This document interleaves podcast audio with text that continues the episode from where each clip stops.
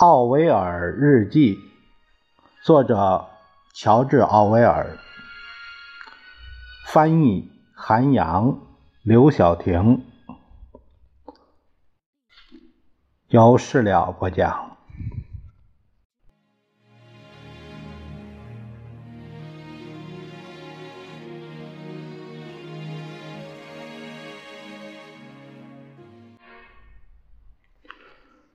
我们看下面这篇是1938年9月14日的日记。我搭乘从丹吉尔到卡萨布兰卡，再到马拉喀什的火车时，看到一些鸟，猪鹿非常多，茶隼也很常见，还有两种大一些的鹰或者是鸢。我还看到几只独行的乌鸦，跟英国乌鸦很像。有人说这里有鹳，但我没看到。山鹑很少。马拉喀什的金翅雀和英国的一模一样，很常见。看见一个人拎着野兔，此外没见到任何野生四足动物。听说在法属的摩洛哥。除了一些野兔和柴外，别的基本上什么都没有。西属摩洛哥的骆驼不多，但是到了卡萨布兰卡的南部，骆驼就很常见了。骆驼站立起来通常有十八掌宽。这个十八掌宽是这个掌宽呢是。也也是长度的计量单位，一掌宽是四英寸，呃，和零点一零一六米，嗯，这个西方使用这个较多，主要用在测量马的体高，呃，体高马的体高上，嗯，十八掌宽，掌是手掌的掌。所有骆驼都骨瘦嶙峋的，关节布满老茧，大多数都戴着口套。马拉喀什的驴子驮的东西比丹吉尔的略少，但没有丹吉尔的温顺。海藻快熟了，半熟的海藻呈明黄色，挂在树枝上，在棕榈叶。和树冠相接的地方，每棵树上约有六簇海藻，重约半英担。落在地上的海藻就像没有壳的橡果。这里的海藻树有好几个品种，有一种很矮小。胡椒树上的胡椒差不多快熟了，显然。这就是人们所说的假胡椒，但也能满足一般用途。胡桃刚成熟，显然是当地特产。梨和桃还不太熟。柠檬是青色的，很圆，更像是印度青柠，不过个头更大，皮更厚。酿酒的葡萄产量很大，价格非常便宜。卡萨布兰卡的海洋生物和英国的几乎一模一样，有海螺、贝帽、藤壶、海栖蟹等，还有一种海葵，看上去和英国的毫无差别，但没有看到海鸥。忘了说，有人在丹吉尔捕到过大个的青鱼。马拉喀什的迷迭香长得很好，玫瑰也不错，矮牵牛花像印度的一样一簇簇的，百日菊正在盛开。显然，如果水分充足，这里可以种植优质草种。下面一篇：一九三八年九月十五日。我在当地的小动物园外捉到一只水龟，约八英寸长。尽管跟动物园里的是一类，但这明显不是从那里跑出来的。它当时在灌溉渠里正逆流爬行，但仅能勉强的停留在原地。让它四脚朝天的话，它自己就翻不过回去了。尽管它很好动，状态也不错，但还是散发着一股。难闻的味道。这里没有常见的那种麻雀，但一种体型很小的雀类却很多。它们通常呈褐色，脑袋是蓝色的，尾巴很长。动物园里有几株紫苑，让我感到很意外。橄榄马上就成熟了，有的现在变成了青红色。也许成熟后就是这种颜色，橙子还是青色的。显然，这些树得经常修剪。红花菜豆已经长出了豆荚，跟家乡的差不多。葡萄品质很差，干涩，没什么味道。蚂蚁个头很大，半红半黑。正在扩建地下洞穴，有只蚂蚁正在搬运一颗四分之一英寸长、二分之一英寸厚的石子儿。苍蝇很烦人，蚊子相当多，但目前还没爆发过虫灾。晚上七点，夜幕降临。一九三八年九月十六日。呃，这篇日记是在马拉喀什写下的。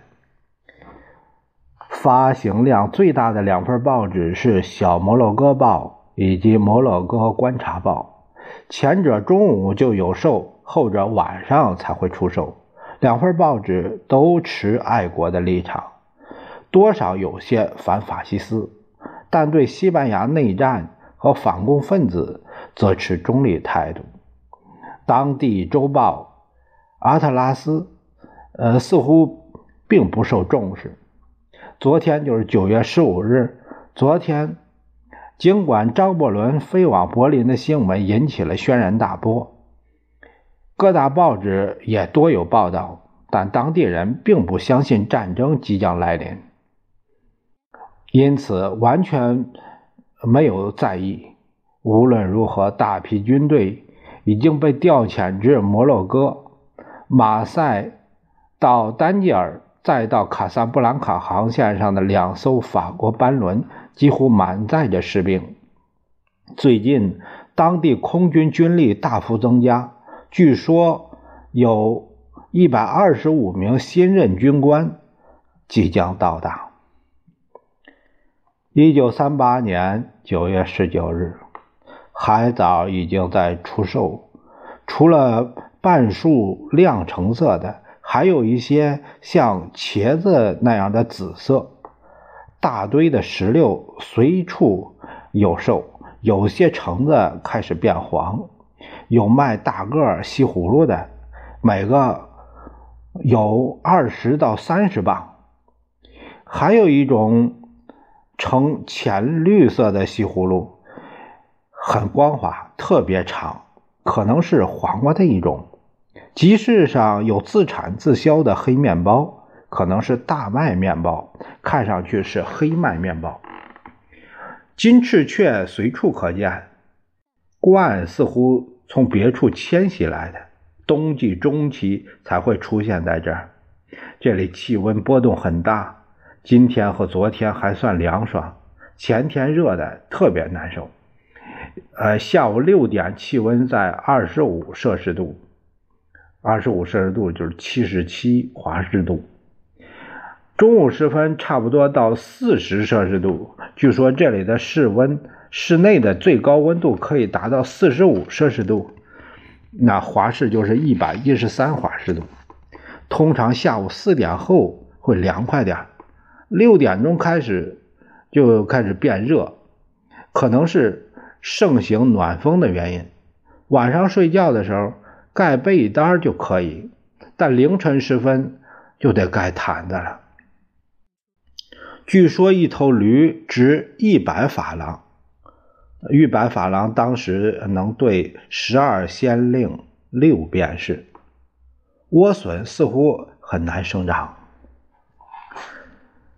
一九三八年九月二十日，犹太木匠用来做绳编椅的车床相当原始。车床上共有两个家具。左边的是固定，右边那个在铁棍上滑动。两个家具都有金属的尖头，用来固定木棒。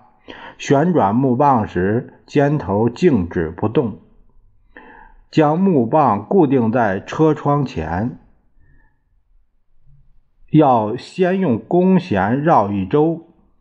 木匠用右脚控制可移动的家具。右手操作弓，左手捏住槽子，左脚保持槽子的稳定。如此一来，木匠就可以精准的转动木头，效果与真正的车床几乎毫无差别。凭肉眼判断，精度可以达到零点零一英寸。利用弓。木头车床能以惊人的速度旋转。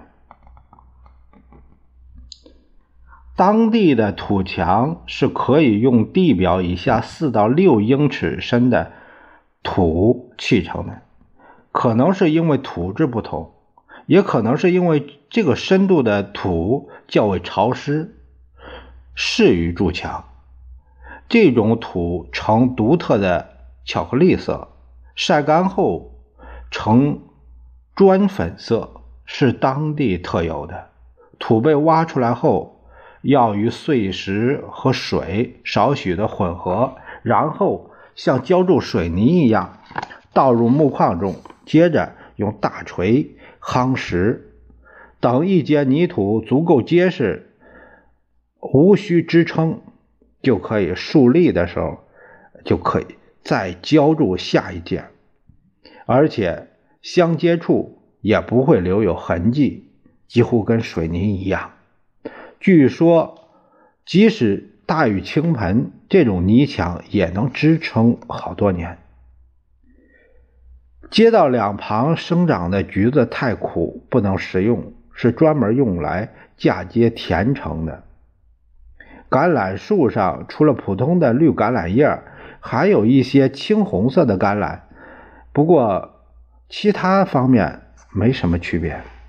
显然，也有阿拉伯人相信摸一摸驼背会让人走运的迷信说法。中午天气热得让人喘不过气，其他时候还算凉爽。下午六点半后穿外套。今天天气不够晴朗。看不清阿特拉斯山上是否有雪。一九三八年九月二十五日，昨天上午阴天大风之后下了几场大阵雨。今天没下雨，但是气温很低，有大风。所有的骆驼的膝盖上都有淤伤，因为那是与地面接触的地方，而且他们经常要跪在石头上。当地几乎所有的骆驼的背上都有磨伤。按说，每头骆驼只能由一个他熟悉的人驾驭，而且不到万不得已，人不能打骆驼。从身体比例看，骆驼驮的货物要比驴子驮的少得多。有些骆驼背上磨伤的地方钉着苍蝇或是长着蛆，但他们似乎毫不在意。孩子们也不太在意苍蝇，有时他们眼睛周围会结痂。蜀葵花期刚过，向日葵也马上就要谢了。蜀葵可以长到十到十二英尺高。公园里的菊花长出了花蕾，美人蕉开的正好。有四种颜色。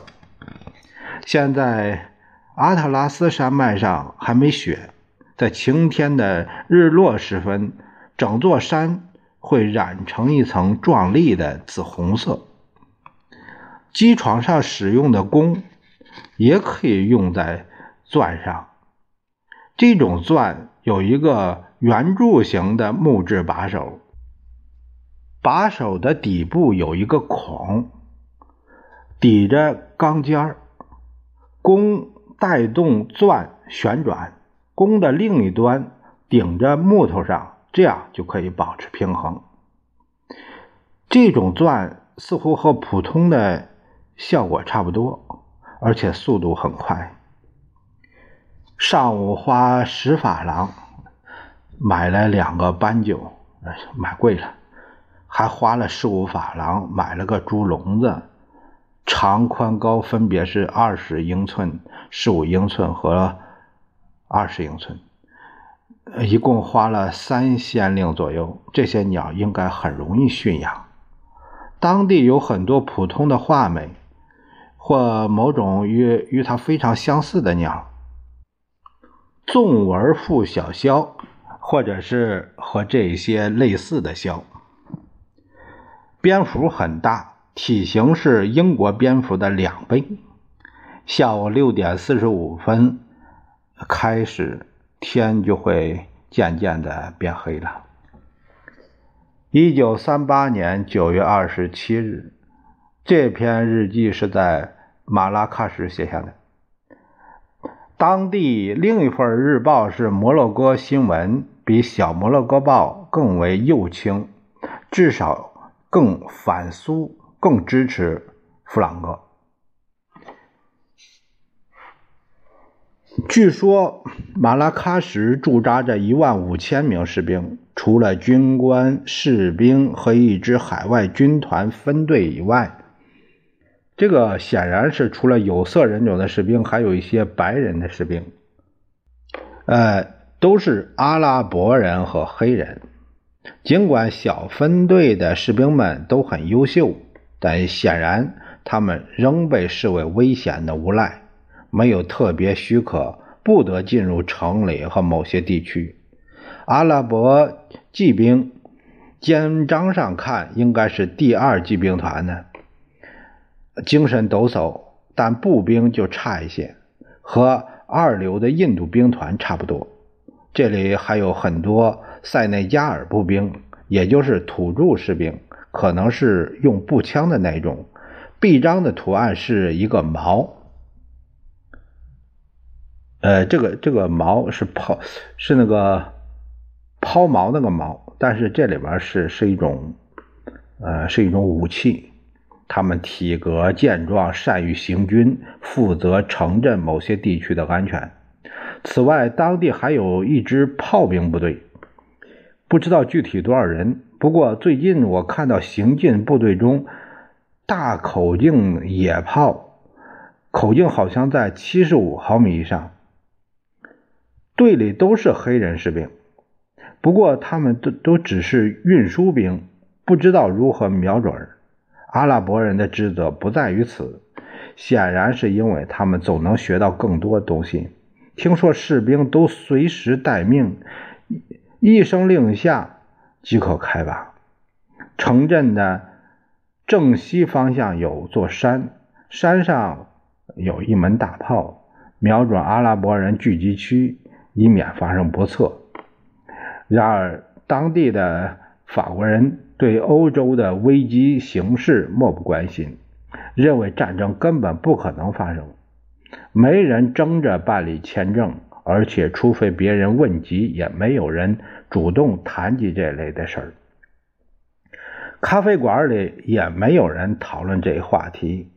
若就战事询问法国人，他肯定会说：人们都清楚，一旦开战，待在这里总比待在法国好。所有人都接受过动员，但只有年轻人会被派往欧洲。法国和当地学校的开学日期都没有推迟。想了解这里的贫困的程度并不容易。显然，两年的干旱让这里的日子异常的艰辛。土地没办法耕种，现在已经完全沙漠化了，土地龟裂，寸草不生。因此，诸如马铃薯之类的很多农产品都异常匮乏。干燥地区的难民不断的流动，而法国也向他们提供了一定数量的救济。广袤的法国麦田主要由女性耕种。年景不好时，无工可做的女人们便蜂拥入城。据说卖淫现象因此十分严重。毫无疑问，按照欧洲的标准，城里的贫困现象异常严重。千百人露宿街头，乞丐随处可见，尤其是儿童乞丐。值得一提的是，不止旅游区有乞丐，当地人的居住区也有。一旦欧洲人出现，他身后肯定就跟着一群儿童乞丐。大多数乞丐，你只要给他一个苏，就满足了。这个一个苏啊，二十苏就是一个半便是。有两件小事值得说明。有一次，我让一个差不多十岁的孩子帮我叫计程车，后来我给了他五十生丁。也就是三法薪，按当地的标准是给多了。另外十几个孩子看见了，马上围过来抢走了我所有的零钱，甚至把我的手都抓出血了。我没法离开了，但他们转而去抢那个帮我叫车的男孩的钱，掰开他的手，硬生生的夺走了他的钱。还有一次。我在公园里喂鸽子时，一个政府雇的阿拉伯挖土工人过来要找我要了片面包，我给他了，他就心满意足的把面包装在口袋里。这种事只能引起人的一丝疑虑：这一地区的某些人，或者从某种程度上说是这里的年轻人，已经死死抓住了旅游业这根稻草。认为欧洲人相当富有，而且容易上当。很多当地的年轻人假借导游或翻译的名义，对旅客进行敲诈勒索。当地有很多小手艺人和计件工，比如木匠、金属工人、搬运工等，他们每小时大概赚取一两个便士，因此很多东西都非常便宜。但包括面包在内的几种主食却并非如此。所有阿拉伯人能吃面包就吃面包，因此面包就很贵。买四分之三磅的劣等的白面包，就是欧洲面包更贵啊。那这个四分之三的劣等白面包要花一个法郎，也就是一点五便士，所以都是以半块的形式出售。露宿街头的阿拉伯人每天至少需要两法郎才能生活下来。贫穷的法国民居民则认为阿拉伯人每天的合理工资是八到十法郎，这个工资包括餐费。嗯，犹太社区更为贫困，至少比阿拉伯市区更不堪入目。除了狭窄的主干道，居民区的小巷子最多只有六英尺宽，大多数房子都没窗户。显然，这里的拥挤程度更令人难以置信。而且，人们常在街角、墙边便溺，弄得到处是臭气熏天。尽管如此，有钱人。也在这种肮脏不堪的环境里边居住。城里大概有一万名犹太人。呃，其实是呃，这个作者做呃原著是一万三千人，大多数金属活计和木工都得靠他们来完成。少数几个犹太人还算富裕，但比起欧洲人。阿拉伯人更仇视犹太人，而犹太人穿的衣服比阿拉伯人的还要脏，也不怎么整洁。很难说这里犹太人的宗教信仰很正统，但显然他们不会错过任何犹太节日，而且几乎所有三十岁以上的犹太人都会穿着犹太服装，黑色长袍和小圆帽。这是犹太服装。尽管相当贫困，犹太社区的乞丐也要比阿拉伯社区的少。比起卡萨布兰卡、马拉喀什的法国人对阿拉伯人的态度和英国人对待印度人的差态度差不多。原住民完全是土著的意思，这种说法在报纸上随处可见。这里的法国人不像卡萨布兰卡的法国人。他们不会从事开计程车这种低级工作。不过，咖啡馆里确实有法国的侍者。在犹太社区，极少数潦倒的法国人正在渐渐变成土著。但总的来说，还是不分不好区分，因为大部分犹太人也是白皮肤，会说法语的阿拉伯人。比会说英语的印度人要多很多。实际上，所有与欧洲人有接触的阿拉伯人都能说些法语。法国人跟阿拉伯人交谈时，常常用第二人称的单复数的表达方式。阿拉伯人也会这样做，但可能并不明白其中所指。那阿拉伯语中没有第二人称，嗯。第二人称就是呃呃你我他你我他这个就我是第一，你呢就是第二人称了。大多数法国人在这里待过一段长很长一段时间以后，啊也都会说一些阿拉伯语了，尽管并不会说太多。有时法国军官和士兵讲话时。会说法语。一九三八年九月二十七日，昨天稍凉，下午打了雷，晚上连续下了一小时的雨。前几天一直没戴墨镜。一九三八年九月二十八日，晚上显得更凉了。昨天一整晚都盖着被子，红芙蓉开花了。一九三八年十月一日，今天看见了阿特拉斯山上的雪，显然是昨天晚上刚下的。骆驼的体型和毛色各不相同，有些骆驼的毛色几乎是全黑的，驴子也是，有的毛色是红棕色的，有的毛色几乎是全黑的，而黑色的是最常见的毛色。昨天看到一只驴，显然已经成年，但还没长到三英尺高。骑驴的人有只脚还拖在地上。阿特拉斯山据说有三千两百米高，约一万英尺，实际上应该是一万三千五百英尺高。